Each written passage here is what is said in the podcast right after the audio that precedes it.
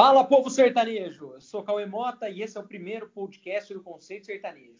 Para você ficar por dentro de tudo o que acontece aí no mercado sertanejo, nossas análises, clique em seguir.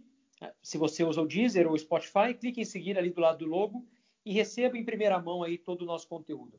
Hoje eu estou com o meu parceiro, Renato Piovesan, especialista aí do mundo sertanejo também. Tudo bem, Renato? Fala, Cauê, tudo tranquilo? Um abraço para toda a galera que está acompanhando aí o conceito. Estamos na quarentena, né? Com saudade dos botecos aqui perto de casa, mas vamos que vamos. A intenção inicial, né, Renato? Você pode até, até falar melhor do que ninguém. A intenção inicial era a gente fazer justamente esse podcast num boteco. Só que por conta da quarentena, tá cada um isolado na sua casa. Então, estamos fazendo essa ligação aqui, né? É, nada impede que a gente beba igual no boteco, né? O Gustavo Lima mostrou isso para nós no fim de semana lá, né? Gravou na casa dele, bebendo pra caramba, então dá para beber em casa, mas não igual no boteco como a gente queria, né? Mas vamos Justamente. Vamos. vamos falar um pouco também dessas lives que vem acontecendo, sobretudo dessa live do Gustavo Lima. Mas antes, falar um pouco do mercado sertanejo na quarentena, né, Renato? Isso foi uma, uma bomba que caiu realmente aí no mercado, pegou todos surpresa, não só no mercado sertanejo, né, como na, na sociedade brasileira e do mundo todo. E o prejuízo está aí, né? Um prejuízo muito grande aí para todos que atuam nesse segmento. É, cara, até quando a gente foi discutir, né, qual seria o primeiro episódio desse podcast, é, não tinha como não falar desse assunto, né? Que é o impacto do coronavírus para o mercado sertanejo, né? É, talvez há duas, três semanas atrás, a gente ainda estava indo na, nos shows sertanejos, nos barzinhos, tinha cantor cantando, só que de repente de lá para cá o negócio piorou bastante. É, tá todo mundo agora em isolamento social aí, e, e, e, acho que assim de todos os setores da sociedade, né? Todo mundo está sendo prejudicado de alguma forma, mas o mercado musical, o mercado sertanejo, está sendo um dos mais afetados, né? Porque como que o cantor vai se apresentar? Como que o produtor musical, o staff, as bandas vão ganhar dinheiro eh, se apresentando nos barzinhos, enfim, onde costumavam ir, se não tem mais agora nenhum local aberto? Então, realmente, o impacto é muito grande. A gente até separou alguns números aqui que assustam bastante, né? Ô, Renato, ó, só complementando as informações que você está passando, só em São Paulo, o decreto que suspende a operação de estabelecimentos comerciais afetou pelo menos 300 casas de shows, espaços de música ao vivo e geram aproximadamente 7.500 postos de trabalho e movimentam 195 milhões por ano. É milhões, Nossa, né? Nossa, é muita grana, cara. E que tem como, participa e tem como participação na bilheteria a principal prática de pagamento para esses artistas que nessas casas se apresentam, né? É, cara, é aquela coisa. Todo mundo tá perdendo. É, Acho que assim, eu no meu trabalho, você no seu, todo mundo que está nos ouvindo aqui está perdendo de alguma forma. Os cantores famosos estão perdendo, as duplas conhecidas estão perdendo também, porque não estão mais se apresentando. Mas imagina agora aquele cantor de barzinho, né? Aquele cantor que depende do dinheiro que ele vai receber o cachê em seguida, né? Do, do dono da casa, do dono do, do bar. E esse cara está sendo muito afetado. Esse cara, tipo, ele não tem uma outra fonte de renda. A fonte de renda dele é cantar e em seguida receber o dinheiro que, que ele pega é, depois da apresentação. Então, é, para essa galera é muito complicado, né? Sem dúvida nenhuma. Eu estava discutindo aqui com alguns amigos, mas que muita gente fala, ah, o artista é muito grande, de escritório grande, para ele é fácil essa fase. Só que tudo a gente tem que pensar também que tudo é proporcional, né? A, a, a máquina que gira em torno desses artistas é muito grande, são muitos empregos que eles geram. A folha de pagamento com certeza é muito maior, a estrutura é muito maior, a logística. Então, acho que obviamente, é, artistas de bares são muito afetados, mas os grandes escritórios também são, né? Porque, a, como eu disse, a máquina que gira em torno delas é muito grande. Então, você para para pensar de norte a sul, pelo menos 11 festivais musicais já não vão acontecer nas datas previstas. Rodeios e exposições agropecuárias previstos para abril, maio, naturalmente, já foram adiados, sem, data, sem nova data prevista. Ou seja, Rapaz, o que, que vai ser de nós sem rodeio, cara? O que, que vai ser de nós? sem rodeio esse ano, provavelmente? É, provavelmente vai adiar, né? Tudo lá para agosto, né? Depois de agosto talvez volte. Mas realmente, Cauê, até ontem eu estava conversando é, uhum. com o pessoal ligado a uma dupla, até não vou mencionar o nome para preservar eles, mas eles comentaram que de 21 integrantes da banda deles, eles estão só com dois agora, tiveram que demitir todo mundo. E é uma dupla conhecida, uma dupla de, de renome nacional. Então, para você ver, né? É, é, bem o que você falou, se os grandes escritórios estão sofrendo, né, tendo que cortar funcionários, imagina para o pequeno, né, também que tem uma estrutura bem menor, menor, que não tem empresário por trás. É aquela, tá todo mundo perdendo de alguma forma, né? É uma situação delicadíssima que a gente torce para que passe rápido. Mas nesses momentos de crise, Renato, o pessoal fala que nesses momentos de crise surgem algumas oportunidades. E tem muitos artistas aí procurando se reinventar nessa nova fase, né? Então, o que, que aconteceu? A gente começou a, a ver o surgimento nas redes sociais, óbvio, os artistas estão em casa, as pessoas estão em casa, o dia inteiro com o celular na mão. A gente viu artistas criando lives. Quem já fez? Bruno, Edson, César Menotti Fabiano, João Bosco e Vinícius, PH Michel, Lauana Prado, Felipe Araújo, Gustavo Lima, Michel Teló, Simone Simaria. É... Jorge Matheus vai ter agora, né? Jorge Matheus acabou semana, de anunciar, né? justamente acabou de anunciar agora para o sábado, com certeza vai ser uma live aí grandiosa, live seja no, no nível do que o Gustavo Lima fez. Mas eu até gostaria de perguntar para você, Renato, que curtiu aí do início ao final, acompanhou, comentando a live histórica que o Gustavo Lima fez. Essa é uma live que muito provavelmente entrou para a história da música sertaneja, sem dúvida nenhuma, e vai mudar um pouco aí o funcionamento das redes sociais a partir de agora para esse segmento, não é? Não, com certeza. Até foi legal que você citou dessas lives, porque eu acho que se tornou a única forma que o artista e os cantores estão tendo agora é, de, de, manter um contato próximo com o público, né? Porque todas as duplas elas têm agenda de shows aí, então é, se apresentam no Brasil inteiro, eles têm um contato direto com os fãs, com o público. Agora que a gente vai ficar pelo menos aí dois, três meses sem nada, é, tá sendo bacana, assim, apesar de todo o problema do coronavírus, a gente está tendo contato diferente com eles, né? Tá tendo live quase todo dia. A gente abre Instagram, Facebook, tá tendo live quase todo dia. E até os grandes nomes estão apostando nisso, né? O que o Gustavo Lima fez foi, foi histórico, né? É, a live dele foi a, a maior live musical da história do YouTube. Superou até da, da Beyoncé, que é uma artista super conhecida mundialmente. E não foi nem uma live, né? Foi um verdadeiro show, né? Ele montou uma estrutura de show. É uma gravação de DVD, né? Exatamente. Foi. E o Gustavo também é verdade.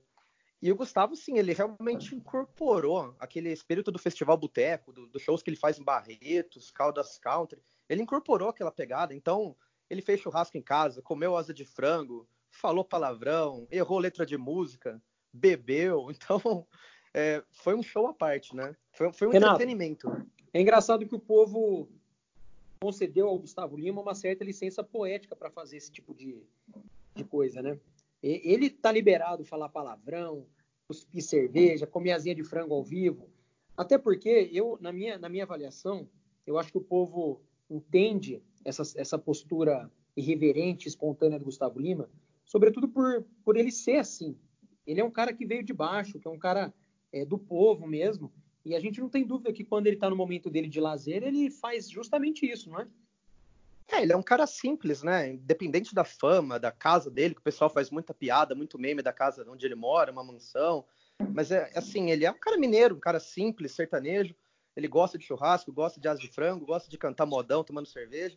Acho que isso aí não muda, independente da, da fama que, que o Gustavo alcançou, né?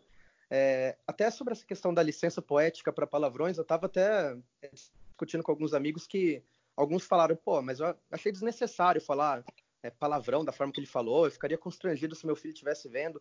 Eu penso por outro lado, acho que assim, o Gustavo incorporou um personagem assim, é, como se fosse um stand-up, ele fez assim, mais que cantar música, ele fez um stand-up mesmo, contando piada, falando besteira. Foi uma opção de entretenimento diferente para a galera que estava na quarentena e diferente do que a gente até hoje viu, né? A gente está muito acostumado a ver é, é, o que as emissoras de TV é, transmitem normalmente com seus padrões, com as suas regras. Na internet, a gente tem um outro mundo para explorar. E o, e o Gustavo soube explorar muito bem esse outro mundo, né? Ele pegou a, a linguagem da internet, as brincadeiras, ele entrou na, na onda dos memes e, e por isso que acho que foi tão engraçado e foi tão leve, né? Foram cinco horas de live, mas aposto que quem começou a ver não, não desligou a, a TV o YouTube, né? Ficou assistindo até o fim, porque passou muito leve. Parecia que o Gustavo estava na nossa casa cantando, é, cantando no churrasco na nossa casa, né? Renato, é, analisando tecnicamente, eu vejo um pouco dessa postura nova do Gustavo Lima, não nova, ele já vem fazendo há algum tempo isso, um pouco na linha do que Leonardo e Eduardo Costa começaram a fazer no cabaré. Uma coisa bastante irreverente, bastante espontânea, com piadas no meio, tomando uma cachaça. É, foi, foi algo assim que o público identificou e gostou, né? Porque parece que é o povo no palco. Eu vejo dessa forma. E o Gustavo Lima, desde o boteco do Gustavo Lima, ele chegou num ponto da carreira que ele tinha que ou fazer uma escolha para ir para uma para um pop, vamos dizer assim, né? Sendo, falando criteriosamente, ou ele iria para um pop, eu não gosto muito tipo de comparar, Tipo o Luan Santana, sim, né? Coisa que por muito tempo rivalizou, né? Exatamente. O pessoal gosta de comparar bastante eles, eu não gosto muito dessa comparação, mas é, vamos, vamos, vamos ter que acabar usando isso. Luan Santana, Jorge Matheus acabaram, em alguns momentos, escolhendo por uma pegada mais pop. O Gustavo Lima procurou a raiz do que ele faz. Então ele procurou gravar, gravar modão, voltar, dar dois passinhos para trás, e isso parece, hoje a gente consegue analisar com mais, com mais calma, parece que deu muito certo. Se a gente for compará-lo compará com o Lua Santana nesse momento, é, a escolha do Gustavo Lima foi muito feliz de, de voltar às raízes, né, de voltar às origens. É, eu acho que ele se encontrou né, nesse, nesse novo estilo, né? Ele, ele surgiu como aquele Gustavo Lima baladeiro, solteiro, né? Que fazia aquelas letras é, para realmente animar a balada, naquela fase que o sertanejo era com aquela pegada universitária, né? Mas ao longo do tempo ele realmente encontrou esse, esse estilo mais simples de resgatar a, a, as modas de viola, de fazer um, é, uma apresentação mais informal, né? Ele, por vários shows eu já vi que ele leva a estrutura para montar churrasco, para pedir para o público escolher uma moda e ele cantar essa moda no show para o público. Então, é, ele se encontrou nesse, nesse, nesse estilo. Não que quem também tenha migrado para o lado pop, vamos dizer assim, né? Os, as grandes duplas, os grandes artistas estejam errados, mas no caso do Gustavo, eu acho que assim, eu não consigo mais imaginar o Gustavo fazendo uma coisa diferente do que ele está fazendo hoje, né? Bom, Renato, falando nas lives que esses artistas têm apostado, eu, eu vou trazer aqui uma entrevista que eu gravei com a Mariana Silveira. Ela é jornalista especializada em marketing digital e trabalha no show business há seis anos. Ela falou com a gente dos desafios que a crise trouxe para o sertanejo e como os artistas podem se reinventar nesse período. Oi, meninos do conceito, muito obrigada pelo convite. Bom, bora falar um pouquinho de como se reinventar em meio a essa crise?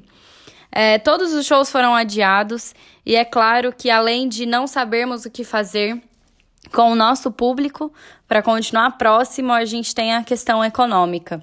É, um ponto que todo mundo começou a fazer foram as lives. O problema das lives é que tá todo mundo produzindo tanto conteúdo que os fãs estão começando a se cansar um pouco. Então é importante sim que a gente faça lives, mas que a gente estabeleça determinados horários e que a gente avise a nossa base de fãs para que eles estejam realmente preparados quando a gente estiver lá ao vivo. É, a live é importante que ela tenha no mínimo 20 minutos e ela precisa ter um roteiro, então ela precisa ter começo, meio e fim, tá? É uma outra dica para a gente fazer live é fazer realmente um show dentro de casa. Então, levar um conteúdo mais interativo, pedir música, né? Fazer com que os fãs peçam qual música que eles querem ouvir, a gente atende esses pedidos. É bem legal, é bem bacana para interação. Bom, o que a gente pode pensar também é trazer conteúdos diferentes para outras plataformas. Então, por exemplo, se o meu canal do YouTube já está otimizado, já está com conteúdo super bacana, eu posso trazer outros conteúdos além do tradicional, que é clipe, making off, teaser. Então pensar realmente o que, que o público quer ver, o que, que o público gostaria de saber sobre mim, e quem sabe não é a hora exata de você fazer uma série. Um outro ponto é que a gente tem que trabalhar nos conteúdos de forma leve, de forma engraçada. Por quê? Porque a gente está realmente em um período que todo mundo está muito ansioso, todo mundo está muito sem saber o que fazer. Então, quanto mais a gente conseguir passar leveza, é melhor. Uma outra dica para a gente aproveitar esse tempo também é ficar mais próximo dos fãs, então ter mais interação com eles. Por que não também fazer uma live exclusiva com os fãs, chamar os fãs para participar, fazer vídeos exclusivos? É, e aí tem um, um último ponto que eu peguei para falar com vocês, que é o seguinte: é claro que todo mundo pensa na questão financeira, né? Como eu vou me manter, como eu vou manter a minha equipe, o que eu vou fazer. E bom, tem um ponto que chama monetização, todo mundo já conhece. Mas a monetização ela pode ser bem trabalhada agora também. É claro que ela não vai, entre aspas, pingar por agora, mas quando a gente conseguir, ela já dá um respiro, né? Ela chega depois de um tempinho. Então, deem uma olhada em conteúdos que tenham conversão em playlists e vídeos no YouTube. Vale bastante a pena. Bom, é isso. Espero ter ajudado alguém. Fiquem com Deus. Um beijo. É isso aí, Renato. Muito obrigado. Espero você no nosso próximo episódio do podcast do Conceito Sertanejo. Forte abraço. Tá aí. Valeu.